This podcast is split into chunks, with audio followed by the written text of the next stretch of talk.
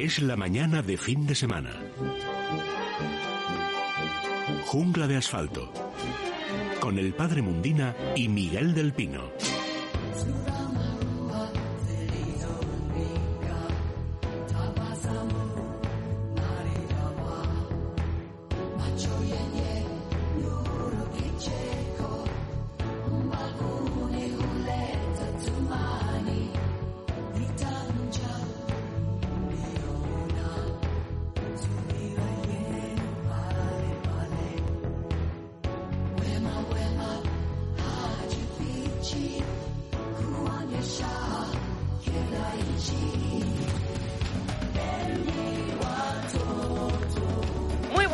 A todos, son las 11 y un minuto, las 10 y 1 en Canarias y estamos de vuelta con Jungla de Asfalto.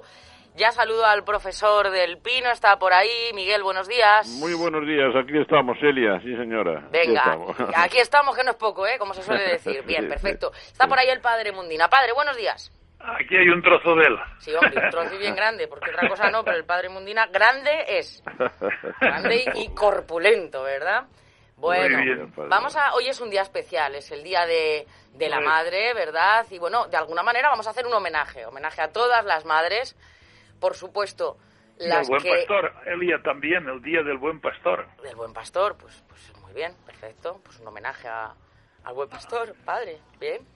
A todos Eh, los buenos pastores en general, a, a todos los que tienen parroquias, los sacerdotes que cuidan de parroquias, que Claro. son párrocos, Claro. etcétera, todo aquel que tenga cu- cuidado de almas, bueno, pues al buen pastor. Lo que pasa que dadas las circunstancias es muy difícil, pero hoy es una fiesta bastante grande Sí, y en las parroquias, bueno, pues agasajando a los sacerdotes, sobre todo a los párrocos, claro. que es el que es el representante, ¿no? Y esa. el, pastor supremo es el Señor, es El Jesús. Señor, claro. The Lord is my shepherd, ¿no? El, el Señor es mi pastor, nada me falta. Bueno, en cualquier bonito, caso. es. claro, claro. Bueno, homenaje a las madres. Vamos a abrir el teléfono y tengo que decirles que luego en nuestra en el final de la, de la mañana daremos salida a felicitaciones ¿eh? que quieran hacer hijos a, a madres, incluso si alguna madre quiere, quiere llamar también, ¿no? Estamos Claro abiertos sí. a todo, así que el teléfono, lo repito, 91 573 9725 91 573 9725 Díaz Rovira en la producción y, Kelu en el control tomarán buena nota de los teléfonos para luego que entren en directo y puedan felicitar a las, a las madres. ¿Qué te parece, Miguel? Me parece estupendo, aunque fíjate, es que me estoy convirtiendo en aquel personaje extraño que se llamaba Don Pa Contraria, pero me cuesta muchísimo trabajo, contraria, efectivamente, un gran, per- sí, sí, un gran personaje. sí. Pues me, me cuesta mucho trabajo a mí, lo digo completamente en serio, con todo el respeto a, la- lo bonito que es el día de hoy, ¿verdad? Cambiar las fechas de mi infancia. Y yo recuerdo que el Día de la Madre era el día 8 de diciembre, el Día de la Inmaculada Concepción, lo recordaba perfectamente, padre. Y luego cambios, ¿verdad? Al primer cambió, domingo de sí. mayo. Mm. Y me, me cuesta trabajo, todavía para mí cuando llega el día 8 de diciembre, tengo yo todavía fijado de mi infancia ese momento Era el tan día 8, bonito. el día ¿eh? de las Pero bueno, madres, claro. Si es para bien, lo aceptamos y me parece perfecto lo que lo que dice Celia. Nosotros hoy, pues claro, es muy difícil hacer extrapolaciones del mundo animal al humano, ¿verdad?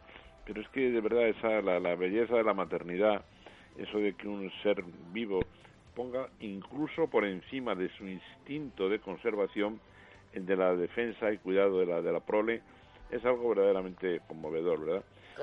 Muchas veces hemos dicho que el hombre es un animalito bastante, bastante raro y bastante degeneradillo en muchas cosas, ¿verdad? Pero mira, en esto no nos, como se dice en plan castizo, no me echa la pata nadie, que decían antes, ¿os acordáis del siglo XIX?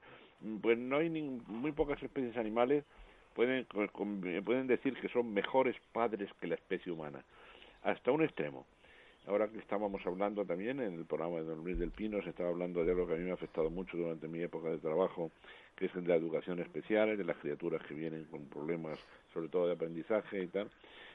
los padres y las madres, ambos, ¿eh? ambos, se comportan quizá de una manera todavía más solícita y más cariñosa y dan hasta hasta todo lo que tienen y lo que no tienen por sus hijos cuando estos tienen alguna disminución, ¿verdad? Claro. Es una de las especies que cuida a los hijos con problemas todavía de una manera selectiva mejor que a los hijos perfectos. Y esto dice mucho de nuestra especie. desde luego, desde luego. hay muchos valores ocultillos, ¿verdad, Elia? Y ojo también el Día de la Madre poniéndole esa nota de todas las madres que ahora mismo no están, pues por el coronavirus o porque antes del coronavirus ya, ya no estaban, han, han muerto. Y ayer lo decíamos, Miguel, una persona eh, pues muy querida por mí también me lo recordaba. Dices que uno no sabe lo que es estar solo hasta que, hasta que se te muere una madre. Y es verdad, es verdad.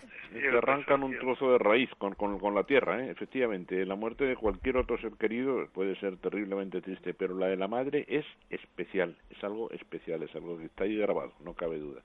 Yo siempre digo, con, con respecto sobre todo a, a estos anuncios, la publicidad, feministas que tratan pues de que el niño en los anuncios lo cuida solamente el padre y tal. Yo recuerdo, lo he contado yo alguna vez creo, una vez que estábamos en, bueno, en una celebración religiosa y se llegó la hora de salir a comulgar, padre, y había un matrimonio muy jovencitos con un bebé en brazos, ¿verdad? Un bebé en brazos. Y el niño estaba cogido por la madre en brazos. Llegó el momento de salir a tomar la comunión y la madre se acercó al altar y el padre tomó al niño en los brazos con todo el cariño del mundo. El niño empezó a berrear porque aquello no era llanto, era berrido auténtico ya Y cuando volvía la madre ya de tomar la comunión y le echa los brazos al niño, le digo yo a mi, a mi mujer que estaba conmigo, digo, se acabó el llanto en cuanto lo toque la madre. Efectivamente, o sea, fue tomarlo en sus brazos y callarse en el acto. Y no podía haber más cariño que el que estaba dando aquel, aquel padre, ¿verdad? Pero es que el contacto con la madre, eso tiene algo, algo especial, algo muy especial en el mundo y precisamente esas publicidades que tratan de, igualar al, hombre con la mujer, eh, desfasando este sentido, ¿no? diciendo que el padre es el que lo cuida, no aparece nunca una madre, no sea que nos llamen machista, ¿verdad?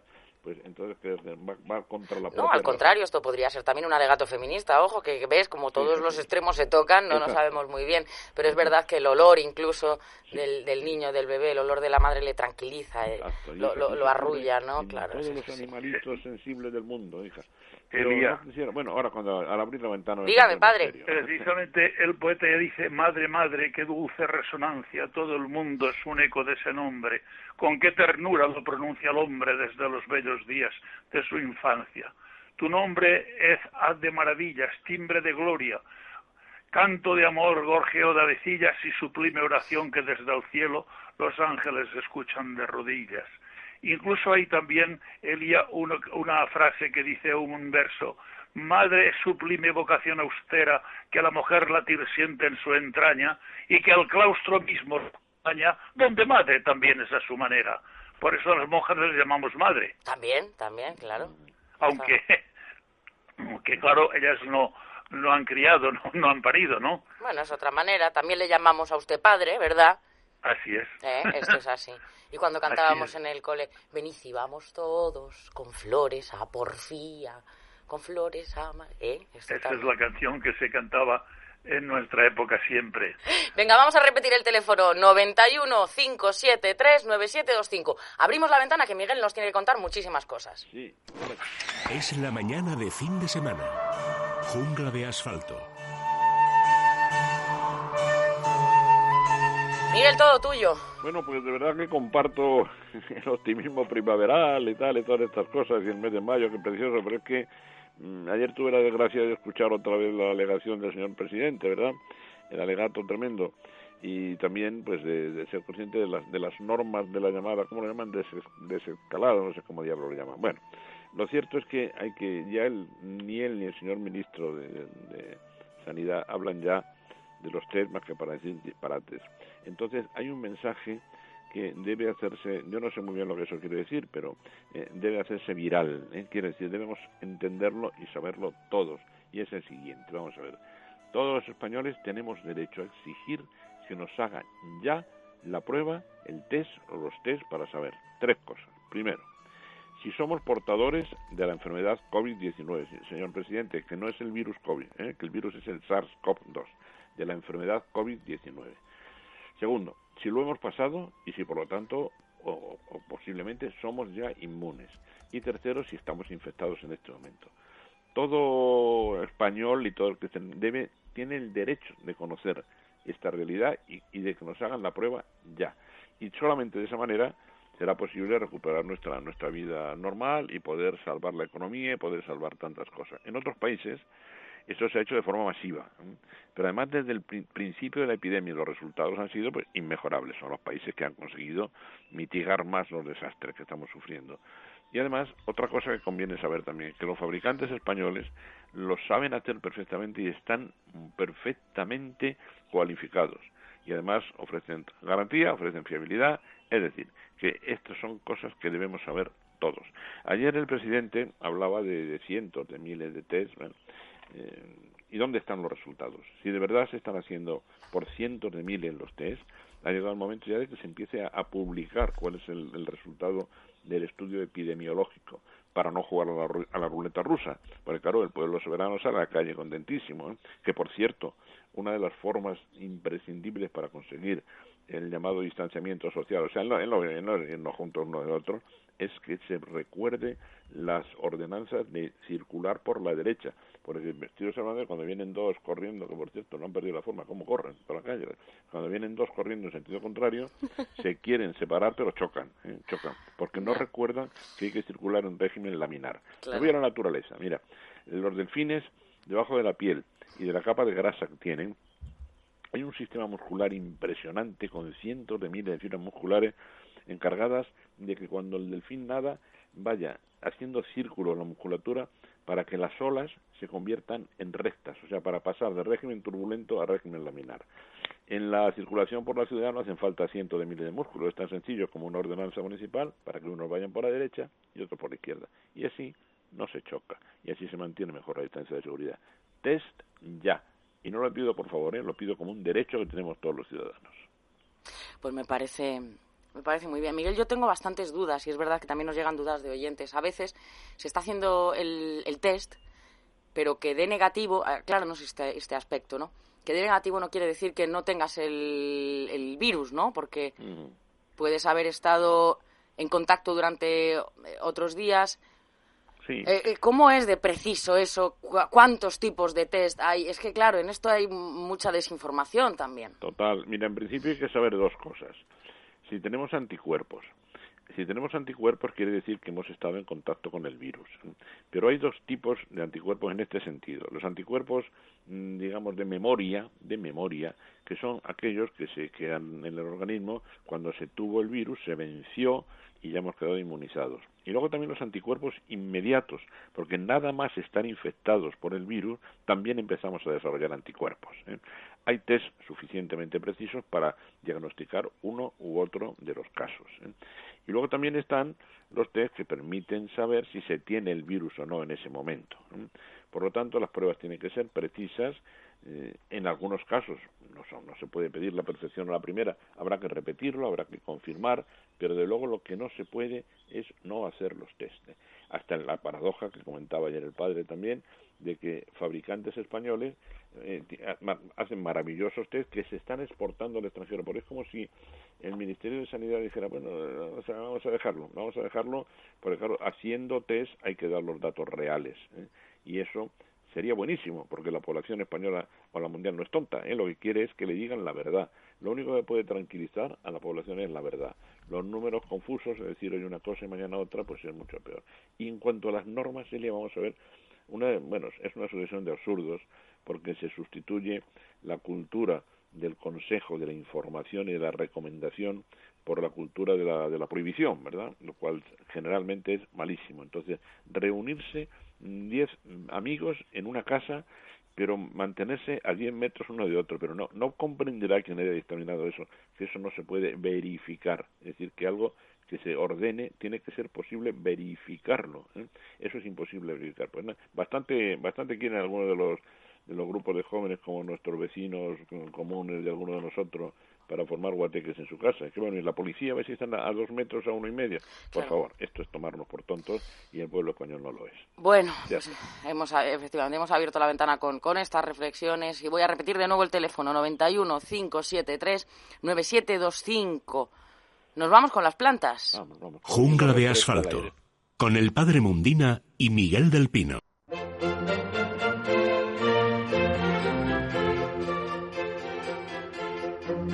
Padre, entiendo que seguimos con la Hoy rosa. vamos a seguir con nuestro tema. Si bien ayer hablábamos del origen de, las, de los rosales y decíamos que procedían todos de los rosales silvestres llamados botánicos, los que estamos disfrutando hoy llamados rosales modernos, bueno, pues hoy, de lo que ayer estuvimos hablando de los primeros parentales, que son los rosales que hoy disfrutamos, hoy concretamente hablaremos de las características y criterios de elección de los, de los rosales. Pero yo ayer te dije que hay un rey de las rosas, ¿no, Elia? Te dije, un rey de las rosas. Bueno, pues en Alemania y en, Escandina- en Escandinavia perviven muchas tradiciones sobre Laurín. Laurín, ese es el nombre del rey de las rosas. Laurín. Laurín, el nombre no, no es, es majo el nombre, Laurín. Sí.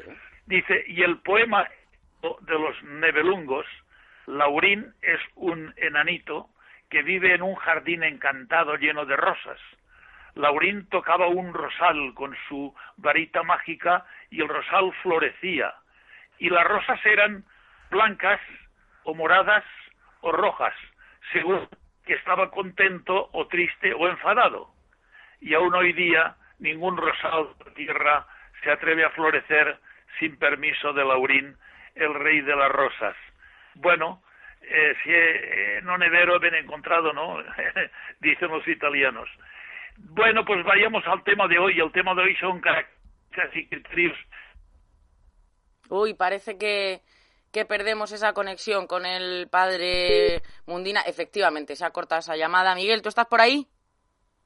Bueno, pues tampoco, pues parece que se nos han caído las líneas. Enseguida seguimos con, eh, con todas las, las dudas que, que nos llegan. Yo les sigo recordando que hoy vamos a celebrar eh, ese Día de la Madre y precisamente va a ser eh, con llamadas, llamadas de todos ustedes para felicitar a sus madres. El teléfono, el 91 573 9725, que además veo que María ya está cogiendo el teléfono y que hay muchísimas llamadas. Miguel, ahora sí estás. Bueno, yo tengo que cumplir también una promesa que hicimos ayer. Dime. ¿eh? Hombre, el, ven- el vencejo. El vencejo, sí, pero sabes, después de hablar recordé algo. Y es que uno de los grandes amigos de los vencejos en, Madrid es nuestro querido Ángel Febrero. Y yo le voy a invitar a que la próxima semana nos cuente algunos proyectos que tiene en este sentido. Por ejemplo, uno del que ya nos habíamos ocupado aquí, que es lo que llama arquitectura biológica, es decir, grandes monumentos, una especie de monumentos para poner en lugares como puentes, como paredes, que sean un gigantesco vencejo con una serie de huequecitos en cada uno de los cuales puede anidar uno de ellos. Es decir, sería una idea tan genial como una colonia de vencejos dentro de la escultura de un vencejo, ¿verdad? Y también yo sé, yo he visto, esto lo he visto, no me lo han contado, yo he visto a Ángel Febrero eh, recorrer los tejados cuando vivía en Madrid, recoger los tejados de su casa para poner, para instalar nidos de vencejo artificiales para los de la, la vecindad, ¿verdad? Bueno, no hay solamente un vencejo, está el vencejo común, el vencejo papialbo, el vencejo pálido, el vencejo real, hay distintos vencejos, pero una curiosidad científica es que no pertenece a la misma familia que las golondrinas y los aviones. Curioso, ¿verdad? Los aviones y las golondrinas pertenecen a una familia, son muy próximos parientes, pero el vencejo pertenece a otra completamente diferente y está más emparentado con aves como el chotacabras. Eso es lo que Mm. se llama en, en ecología convergencia adaptativa. ¿De qué se trataba? Bueno, de conseguir la perfección al vuelo. Pues bien, aves de diferentes familias, por ejemplo, los vencejos y los aviones y golondrinas, por otra parte, han tomado una forma muy parecida porque hacen lo mismo, ¿eh? pero sin embargo no, no son primos hermanos, ni siquiera primos segundos. De todos ellos, de todos los supervoladores, el vencejo es el más especializado, el mejor.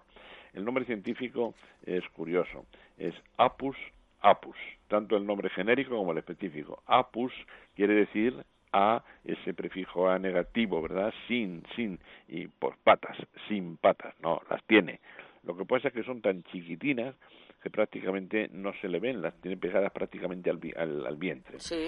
La, la adaptación al vuelo es tan grande que solo paran, solo se posan para criar. Es decir, cuando el instinto les conduce a los huecos en las paredes, en las rocas o en la ciudad, pues en las cornisas donde hacen el nido. Y allí ponen los huevecillos y a continuación la cría del vencejo es una carrera contrarreloj porque tiene que ser capaz las crías de desarrollarse completamente y poder salir volando antes de que el calor del verano agoste demasiado y caliente demasiado el refugio en el que están y pudieran morir. Por eso decíamos ayer también es frecuente cuando viene una ola de calor tremenda en el verano que los vencejos salten antes de tiempo y aquí aparece pues el niño que se encuentra un vencejito prácticamente ya emplumado, perfecto, parece que es adulto, pero no, es un pollito.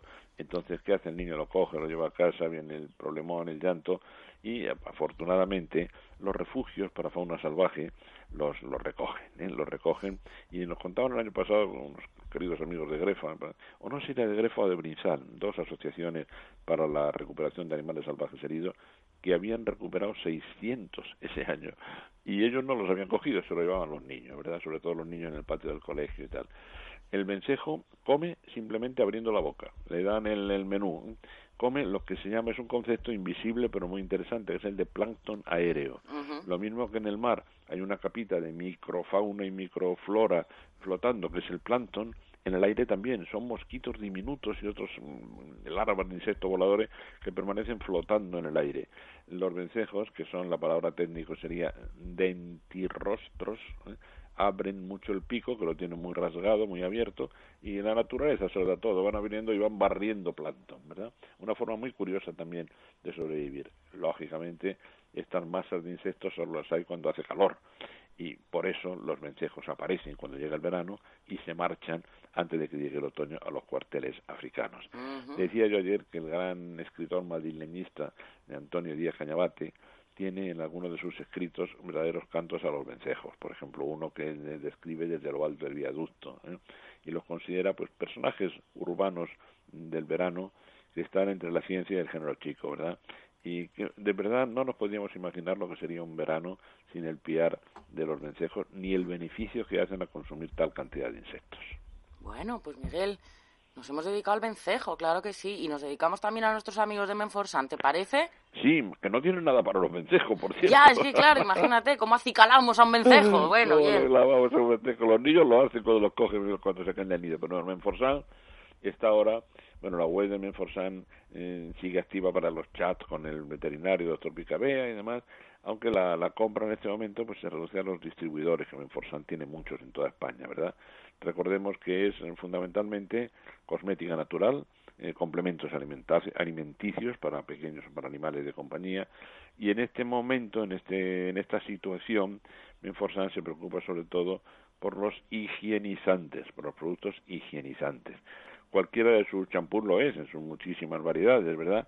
Pero diluidos con un poco de agua nos pueden permitir mantener especialmente limpio a nuestro perro después de volver del paseo, a nuestro gato y también una cosa que no debemos olvidar. Mira, eh, el pastizal, lo que son los rincones, los jardines urbanos, está espléndido de plantas, no lo ha tocado nadie, no se ha segado, tal. Ahora también está cargado, como es natural, pues de los huevecillos, los parásitos, todo lo que después puede convertirse en garrapatillas, en pulgas, etcétera. Por lo tanto, es momento también de tener preparado nuestro equipo de productos naturales de Menforsan para la desinsectación, desinsectación, porque si encima de todo lo que estamos teniendo que desinfectar, que luchar también utilizamos productos químicos para los animales domésticos, pues sería otro disparate.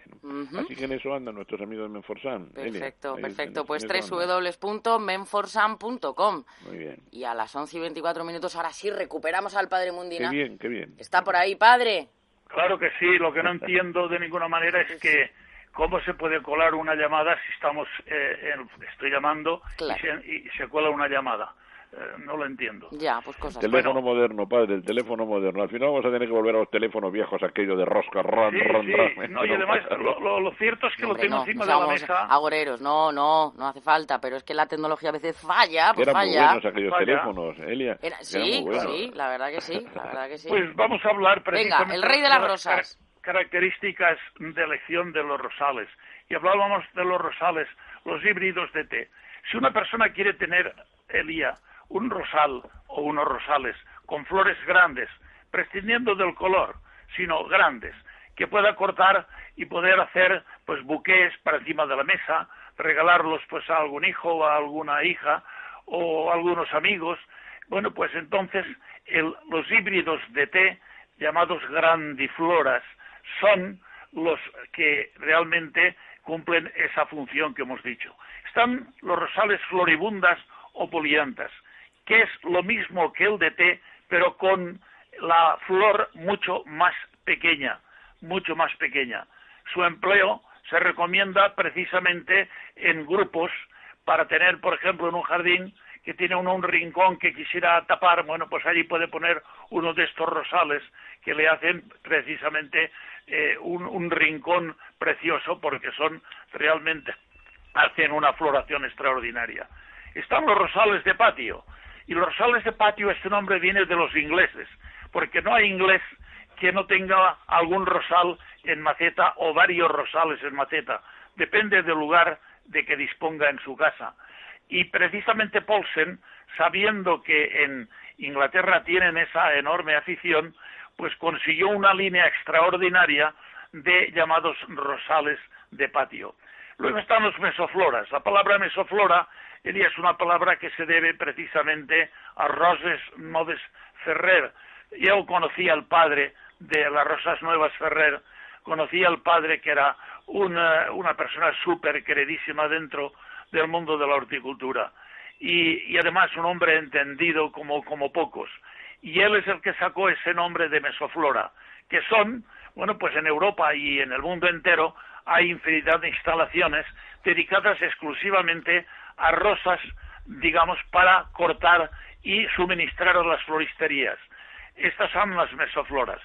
De tal manera que eh, hemos dicho ayer, concretamente dijimos ayer, que en un pueblecito llamado Garray, a unos kilómetros como de eh, Alcobendas a Madrid más o menos, de Soria, que haya una, una plantación de 15 hectáreas de rosas, que eso es lo más grande que tiene toda Europa y quizá a lo mejor en el mundo también.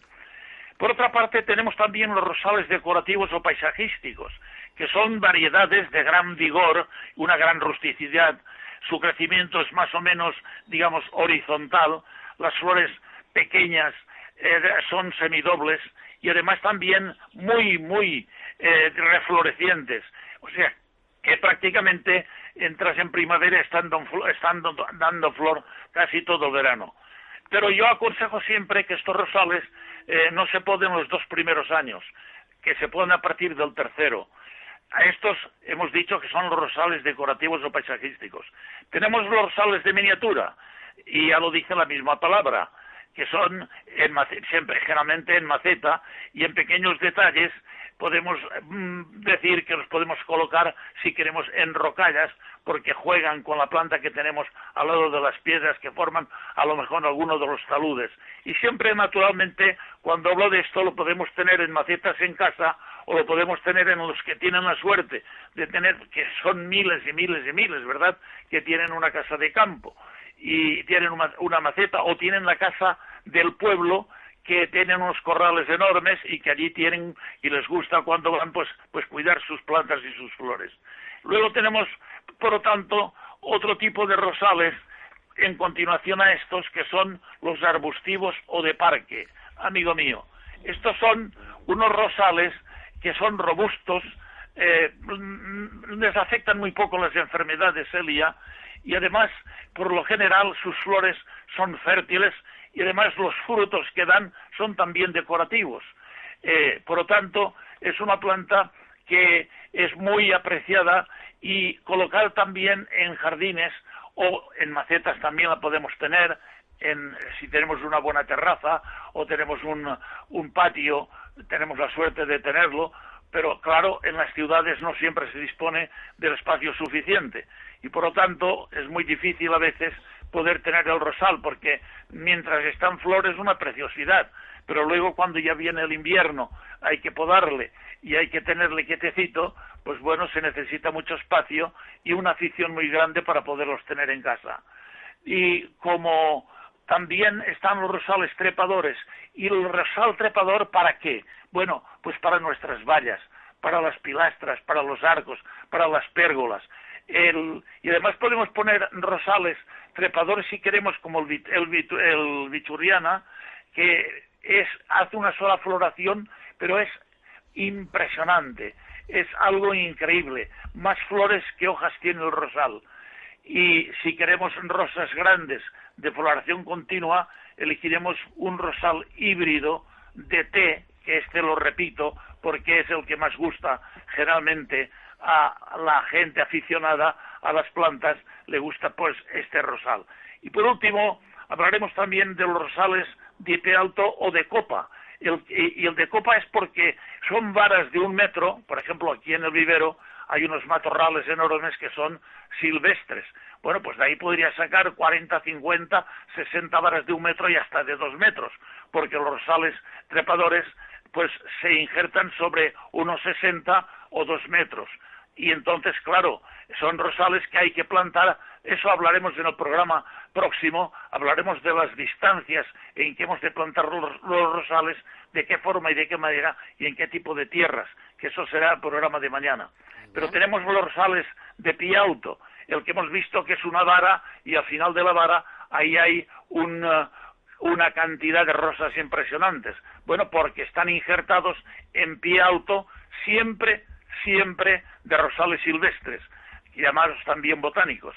Y por último, ya, Ros, eh, eh, Elia, tenemos los rosales de medio pie o, mini pie que se han hecho en esta actualidad de hoy, tienen una importancia extraordinaria porque eh, pues tiene una altura de 40 a 50 centímetros, el patrón es un tallo silvestre de una altura que he dicho de 40 a 50 centímetros, injertado de variedades minis, o sea, que las flores son minis, floribundas, de flores muy pequeñas, que se adapta para destacar entre los minis bajos y también en tiestos.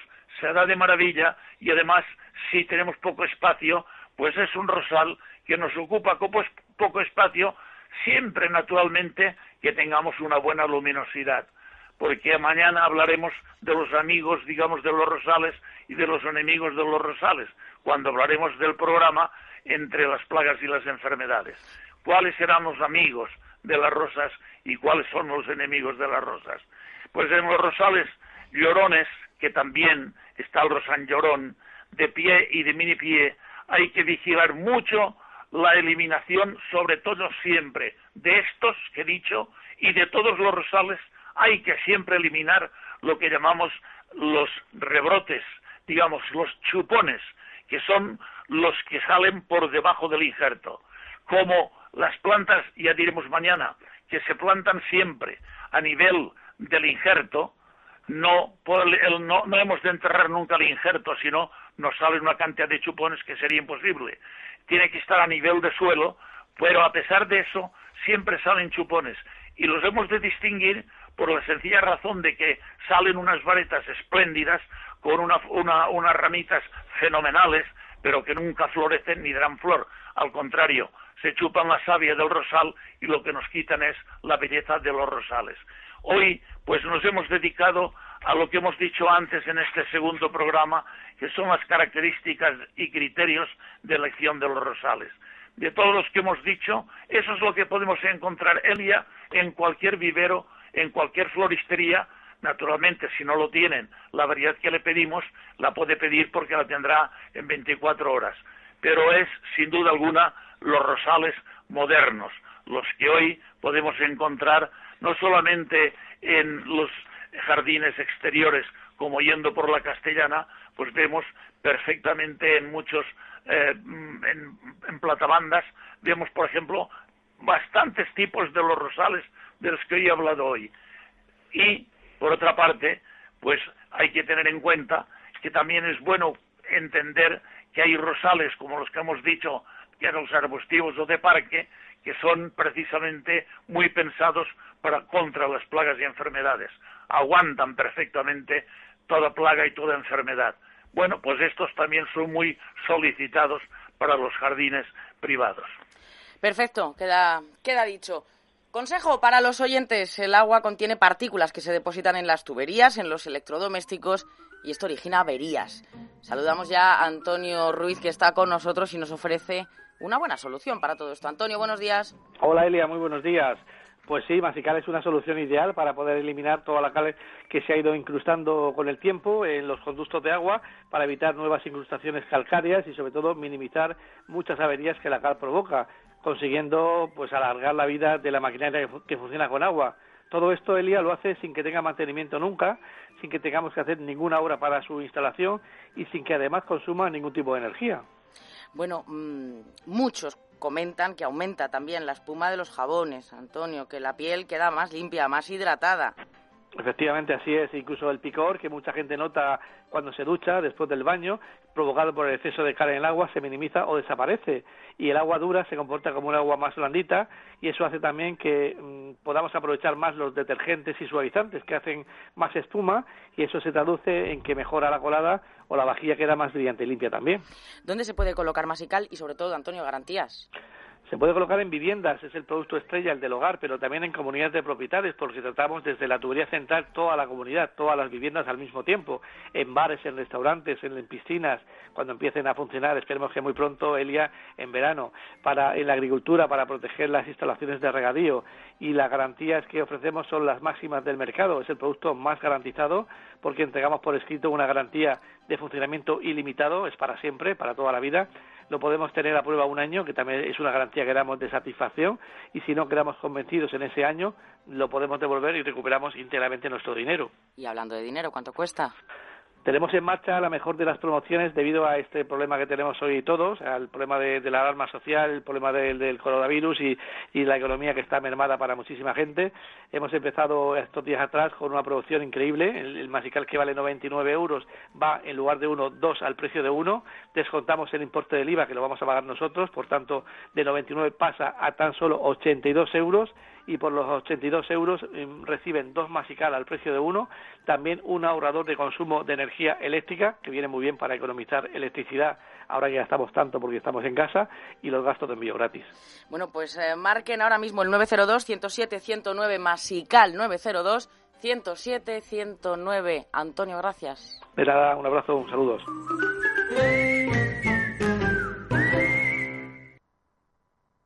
Jungla de asfalto con el padre Mundina y Miguel del Pino.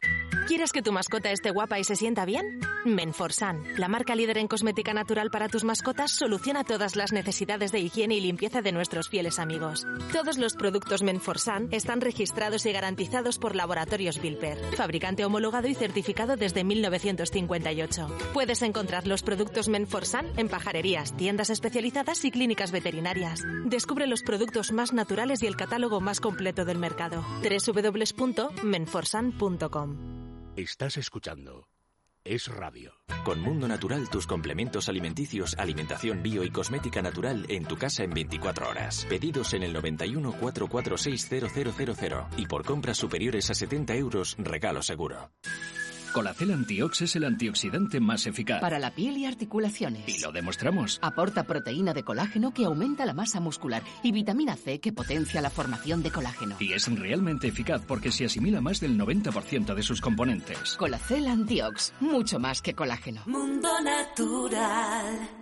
Recuerda, con Mundo Natural tus complementos alimenticios, alimentación bio y cosmética natural en tu casa en 24 horas. Pedidos en parafarmaciamundonatural.es y por compras superiores a 70 euros regalo seguro.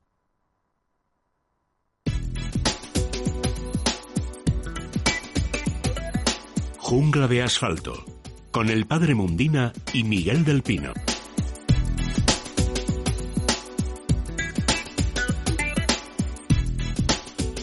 11 y 39 minutos. Nos vamos a, Toledo. Allí está Elena. Tiene una duda para ti, Miguel. Elena, buenos días. Hola, buenos días, Elia. ¿Qué tal? Pues aquí estamos. Buenos días. buenos días, Miguel.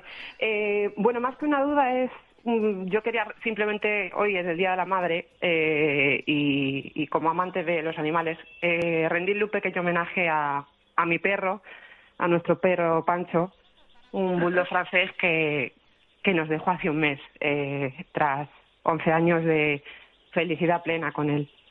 Y, bueno, simplemente agradecer la labor de, los veterinarios, la humanidad que mostraron en ese momento y agradecerle a mi madre que a pesar de no ser muy perruna, eh, dadas las circunstancias, yo, yo vivía en Madrid, pero bueno, le tuve que dejar con ellos porque tuve dos niños y me tuve que dedicar a mis niños. Y a pesar de, pues eso, como decía, no ser muy perruna, eh, le acompaño en, en, ese último momento y lo ha estado cuidando, eh, sobre todo el último mes que ha estado muy malito. Fíjate. Le ha dado unos cuidados que yo no he podido darle y los besos y los mimos que yo no he podido darle. Así que muchas gracias, mamá, y gracias a, a los veterinarios de, de la clínica Casias en Madrid por, por el trato que, que han recibido. Bueno, mire, lo, los veterinarios precisamente saben que entre sus obligaciones profesionales la profesionalidad que es necesario para tratar en un terreno tan tan delicado como este, con todo respeto, no es lo mismo un veterinario especializado en alimentación o en ganadería extensiva que un veterinario dedicado a pequeños animales. Mire, yo cuando empezamos hace muchos años ya, tanto el Padre Mundial como yo en esta labor de divulgación, el mundo de los, de los expertos, de los veterinarios especializados en la clínica de animales de compañía era mucho más pequeño que ahora. ¿eh? Muchísimos jóvenes, amantes de los animales, que estudiaban veterinaria, se volcaron. Estoy hablando de los años 70, ¿eh? se volcaron en esta faceta. Y ellos saben que una de sus obligaciones, aparte de, de curar a los perros, saben y lo hacen además con todo el gusto del mundo, que aparte de curar a los perros tienen también que actuar a veces casi como psicólogos, porque el momento que usted nos ha descrito es un momento que solamente podemos entender aquellos que somos amantes de los animales, ¿verdad? El trauma que puede significar. Por lo tanto, comparto plenamente su felicitación por esa delicadeza. Miren, cuando algunas veces hablamos nosotros con algún veterinario, no lo hacemos con, en fin, quiero decir que todos los veterinarios que han aparecido en este programa, especialmente mi querido amigo el doctor Piedrola, es que derrochan sensibilidad. El otro día el doctor Piedrola hablaba de un perro que fue a su consulta allí en, en, Tres Olivos y decía que se había que se había hecho una herida en una patita, patita en diminutivo, con un cariño enorme, ¿verdad? Y luego Elia, pues le podemos dar a esta señora la, nuestra receta que nunca falla para estos casos, ¿verdad? Que se resume en una sola palabra la palabra es otro, otro, porque los perros necesitan personas con esa sensibilidad como usted está demostrando en su llamada. Ya verá, en cuanto pasen estos momentos tan malos que estamos viviendo, otro perrito va a ser la solución. ¿eh? De la raza que quiera, bulldog como el anterior, hay quien prefiere que se parezca muchísimo a su a su perro anterior, ¿verdad? Pero cojito, cojito decía el decía el, el doctor Piedro la que estaba, ¿verdad? Pero digo que hay personas que prefieren que su perro sea casi un clon de su perro anterior. Otros, en cambio, prefieren cambiar por completo. Y muchos buscan un chuchito en una protectora, con lo cual la historia termina de una manera todavía más feliz. Pero es bonito lo que cuenta Elena, ¿no? Como una su madre, en este caso, obviamente, sin ser muy perruna, ¿verdad? Eso es un acto de amor maravilloso, Elena, y es, muy bonito. muy bonita la llamada y le agradecemos mucho. Muy bien. Bueno, eh, Asunción de Valencia tiene una duda para el padre Mundina. Asunción, buenos días. Buenos días. Buenos días. Eh, buenos días, padre Mundina, mire de Valencia. Esto, tengo un problema con el geranio francés. Tengo bastantes macetas de geranio francés, eh, están, eh, tienen muchísima flor, pero últimamente las hojas están, mm, se están volviendo amarillas, pero casi todas, pero ha sido de repente.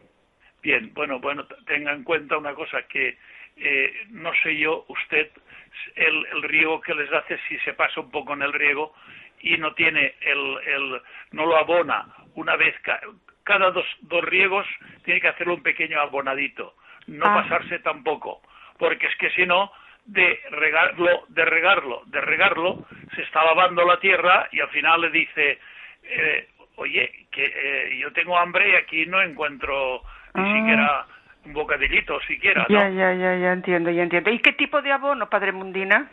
Bueno, compre abono universal, ah. porque así le sirve para las demás plantas. Eso en la floristería usted, en la bueno, y en Valencia tiene usted floristerías estupendas y viveros también muy cerquita.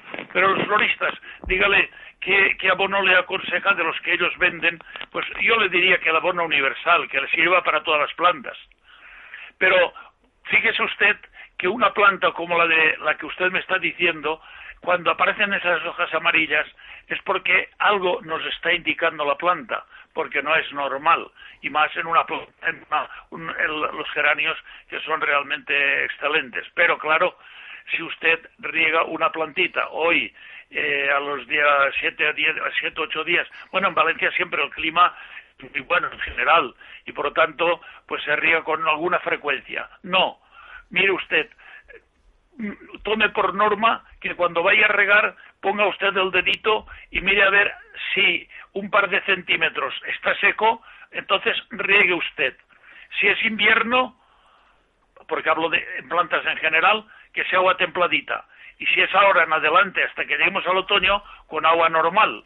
Pero si usted pone el dedito y abajo está húmedo, por favor no vuelve a regar. Espero dos o tres días a regar, porque lo contrario estamos encharcando. Y, y, como le he dicho, a los dos riegos hay que ponerle siempre un abono, porque si no lavamos la tierra y la planta está pidiendo algo para poder eh, subsistir, porque si no, no hay nada. Y entonces lo acusa ¿cómo? Pues lo acusa con el color y además no solamente el color, sino que después le atacan todas las plagas y enfermedades. Muy bien, bueno, pues queda, queda resuelta esa duda. Nada, una pequeña pausa. Enseguida volvemos, que está por ahí Ezequiel. Venga, hasta ahora. Jungla de asfalto, con el padre Mundina y Miguel del Pino. ¿Quieres que tu mascota esté guapa y se sienta bien? Menforsan, la marca líder en cosmética natural para tus mascotas, soluciona todas las necesidades de higiene y limpieza de nuestros fieles amigos. Todos los productos Menforsan están registrados y garantizados por Laboratorios Bilper, fabricante homologado y certificado desde 1958. Puedes encontrar los productos Menforsan en pajarerías, tiendas especializadas y clínicas veterinarias. Descubre los productos más naturales y el catálogo más completo del mercado. www.menforsan.com ¿Está usted cansado de hacer la compra aguantando colas insoportables para luego volver cargando con el jamón? Eso se acabó. Tujamondirecto.com le lleva a casa el mejor jamón. Loncheado o pieza completa. En 24 horas en su mesa. Jamones y embutidos de cerdo ibérico de bellota de la máxima calidad. Anda, ya está aquí el mío. Mm, les tengo que dejar. Llámanos al 984 1028 o visítanos en tujamondirecto.com. Estás escuchando Es Radio. La cabeza le daba vueltas. Suministran energía y ahora nos ayudan a producirla. ¡No! Pues sí, y se llama autoconsumo. Instalación, financiación y autoconsumo compartido. Comunidades de vecinos, unifamiliares y empresas. Bienvenidos a la revolución energética. Factorenergía.com. Por fin hay otra luz. Factor Energía. ¿Lo veis?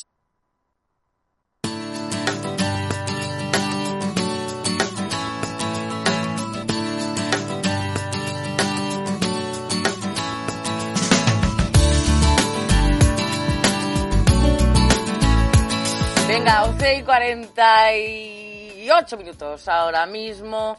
Ezequiel, buenos días. ¿Qué tal? Buenos días. Buenos días, Ezequiel. Vamos a ver, permitirme que haga una, una introducción para justificar por qué estás, estás de servicio estos días. Un naturalista confinado es un peligro, Elia, porque empiezan a investigar, a buscar cosas, a enredar en el buen sentido de la palabra. Y comentaba ya con Ezequiel el, el éxito que se está consiguiendo paréntesis, los felinos están siendo especiales protagonistas estos días por lo que está ocurriendo en el zoo de Nueva York y por nuestros queridísimos gatos domésticos, le damos consejos para que no campen por su respeto, y le decía yo a Ezequiel, ¿cómo va la, cría del lince ibérico en cautividad? Y me dice Ezequiel, va muy bien, pero me voy a enterar a fondo. ¿Qué has investigado, Ezequiel, sobre los nacimientos de linces ibéricos en los centros de cría oficial? Bueno, pues investigué llamé a Francisco Villaspesa, que es el director de los centros de, de, cría, y me dijo que aproximadamente hay unas 26 parejas reproductoras en los tres centros que hay, que está el Aceuche, en Matalascañas, en Huelva, que lo, lo inauguraron en 1992, La Olivilla en Jaén, que fue inaugurado en 2007, y Granadilla en Cáceres, que fue también inaugurado en el 2011. 26 Entonces, parejas en total, dices, entre los tres. Unas 26 parejas reproductoras. Bien. ¿Cómo va la que, temporada? Que, que una buena temporada. Darán una media, según la estimación, porque todavía sigue habiendo algún nacimiento, pues darán una estimación entre 45 y 50 cachorros este año. Eso de media. Bien. Recordemos que estuvo al borde mismo de la extinción, lo mismo que el águila imperial ha tenido el, el, triste honor de ser la rapaz más amenazada del mundo, si la consideramos como especie, la especie española, también el lince fue el, el lince ibérico, fue el felino más amenazado del mundo. Yo recuerdo el, nombre de una bióloga norteamericana, Astrid Barger, ¿recuerdas, Ezequiel? Que había tenido grandes éxitos en Estados Unidos con la reproducción del turón de patas negras, otra reza, y de luego su contratación fue fundamental para, para em, empezar con éxito la cría del lince ibérico. Sí, sí, date cuenta que, como tú decías, en el 2002 solo teníamos 90 linces en toda España, más o menos, y la Unión Internacional para la Conservación de la Naturaleza, la UICN, nos dijo que era el mamífero más amenazado del planeta. Y seguía la presión sobre él de forma brutal en aquellos años. ¿eh? Sí, sí. Entonces date cuenta que pues entre pues algún disparo de algún escopetero, atropellos, bastantes atropellos, venenos y, bueno, accidentes eh, de todo tipo, caídas en pozos, eh, bueno, atacados por algún perro y, alguna cosa más, pues al final pues los linces no, no, se recuperaban. Y ahora pues bastantes años después, eh, gracias al programa de cría que se inició pues eh, del Ministerio de Medio Ambiente, pues eh, tenemos una población que está subiendo y que bueno tenemos muchas esperanzas a que tengamos linces y recuperemos linces en aquellas zonas donde se perdieron. No, lo que ocurre es que hay otro factor, no se puede hablar de lince ni de águila imperial ni de búho real, casi de ninguno de los tres, sin hablar del conejo, ¿verdad? Exacto. Y su sustento. Exacto. Sí, sí, sí. Hay que, por supuesto, en todos los animales, eh, digamos que están en peligro de extinción, lo primero que se hace es estudiar su hábitat y estudiar sobre todo los, el alimento de esas especies. En este caso, principalmente 80% o 90% el conejo. Entonces, es algo vital que en los sitios donde se sueltan estos linces jóvenes, todos con collar de marcaje, con marcaje, con lo cual se sabe dónde están, pues todos tengan una buena calidad de medio ambiente, una seguridad. Eh, son fincas que se ha hablado con ellos ya y también son lugares donde hay bastante conejo y entonces los linces, pues como se ve, están criando bastante bien y, ya hay en muchísimos sitios que se ha soltado linces que están criando ellos ya por sí solos y la verdad es que es un éxito. Lo fundamental ahí es conseguir que la, que la población, que los, vecinos de los pueblos próximos y tal, lo consideren pues casi como, como un honor. Y también no seamos tan románticos como una fuente de riqueza de turismo ecológico ¿eh? que, le sea rentable que haya lince tenemos que conseguir con el lince pues lo que se ha conseguido en algunas zonas del norte con el oso. O sea que sea un atractivo turístico que la gente vaya a las zonas a las casas rurales y ahora, que hace tanta falta, pues a moverse por las reservas de la biosfera y los parques nacionales, a conocer España, a conocer sus bosques y a conocer las especies y la cultura que tenemos, que es algo fantástico. Somos el país de Europa con mayor biodiversidad, o sea que imagínate. Y que puedan decir, eh, padre y Elia, que puedan decir lo que nosotros inmodestamente vamos a presumir, Ezequiel y yo, perdonen por la, por la autocita, ¿verdad? Pues somos de los, no demasiado tampoco naturalistas españoles que hemos visto al lince en libertad. en, mi caso, casi por casualidad, estaba esperando en Doñana a que llegara mi turno para ducharme, porque íbamos con un grupo de estudiantes, salgo a dar un paseíto y me encuentro con un lince a un metro mío que salía de una, de una mata a otra. Y tú creo que fue en Jaén, ¿verdad? En Cazorla, donde viste tu primer lince. Sí, sí, exactamente. Fue en, en Jaén y la verdad es que hay que decir a la gente que nos está escuchando que ver un lince, un águila, un oso o cualquiera de estas especies, sobre todo a distancia, claro, sin peligro para ellas y sin asustarlas, es algo tan importante como ir a ver una catedral o ir a ver eh, un Picasso o, cualquier cuadro. Es algo fantástico porque son seres vivos, muchos de ellos en peligro de extinción, que están en nuestro planeta y que estamos trabajando desde hace 50 años, como decía un amigo mío, nos dio por proteger y estudiar las especies que habíamos eh, aniquilado siglos antes. Pues un abrazo muy fuerte, Ezequiel, y me permito decir que quizá el turismo de los próximos años, como consecuencia del desastre que estamos viviendo, vaya mucho por ahí. ¿eh? Así que no vayamos a matar la gallina de los huevos de oro. Muchísimas gracias por tu investigación en nombre de todos el programa y de todos los oyentes. Ezequiel, un abrazo muy fuerte. Gracias, Ezequiel, un, un abrazo. Vamos, nada, con la última cuestión, es Adelaida que nos llama de Madrid y tiene, no, de León, perdón, y tiene una duda para el padre Mundina. Eh, Adelaida, buenos días. Buenos días. Buenos días, Adelaida, le escucho. Buenos días, padre Mundina. Mire, hoy mi pregunta es la siguiente. A ver si puedo eliminar la mala hierba que crece entre las baldosas del suelo de la entrada al chalet sin perjudicar a las plantas que rodean la entrada.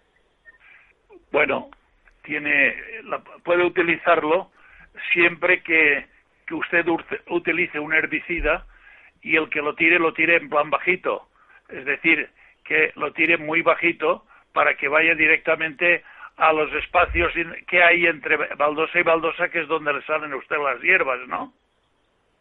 Tengo la suerte de que es en el centro del, del suelo y, está bastante alejado de, las, de los dos lados.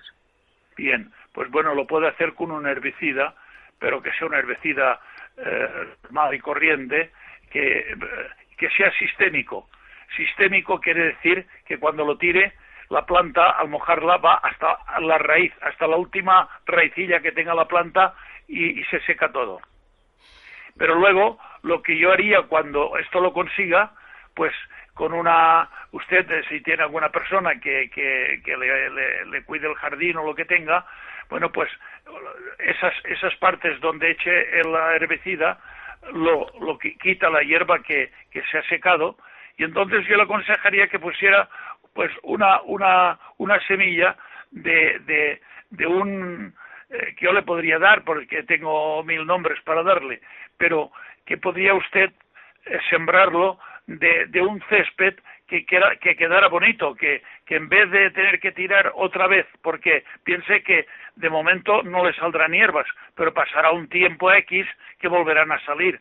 Pues si quiere que usted eso lo tenga bonito, y, lo que tenga que hacer es únicamente pasarle una cortadora, pues eh, ponerle una hierba bonita que, que, sea delgadita, que no crezca mucho, que quede bajita, y el pen cross es, por ejemplo, un césped que, es, que crece muy, muy, muy, muy lentamente y le podría cubrir todos esos espacios. Muy bien. Nos vamos, hasta aquí llegamos. Miguel, hasta el fin de semana que viene. Adiós, hasta el fin de semana. Adiós, adiós. Un fuerte, Un fuerte abrazo, gracias, padre. Un fuerte abrazo. Muy buen día. Igualmente, igualmente. María. ¿Qué tal, Rodríguez Elía? Muy buenos días. Díaz Rovira, María, buenos días. Vengo a hablarte del club, del club Libertad pues Digital, porque, es justo y mm, necesario. Cuéntanos cómo y es nuestro deber y salvación, claro que sí. ayudar a, Libertad Digital y a eh, Radio, pues claro. Con el nuevo club de Libertad eh, Digital queremos devolver al socio, bueno, pues de forma desinteresada esa ayuda, ofreciéndole lo que mejor sabemos hacer, que es más información, más análisis y más opinión de primer nivel de forma exclusiva y más cercana. La cuota de socio es de 10 euros al mes, eh, la suscripción anual de 110 euros al mes y si nos quieren ayudar al grupo Libertad Digital es Radio, pues tienen un número de teléfono el 91 409 4002, 91 409 4002 o un correo electrónico club arroba libertaddigital.com. Esta semana superamos los 8.000 socios y estoy segura que esta que entra llegaremos a los 10.000. Venga, una pausa y volvemos. Eh, tenemos mucha mañana por delante, hasta ahora mismo. Es la mañana de fin de semana. Jungla de asfalto.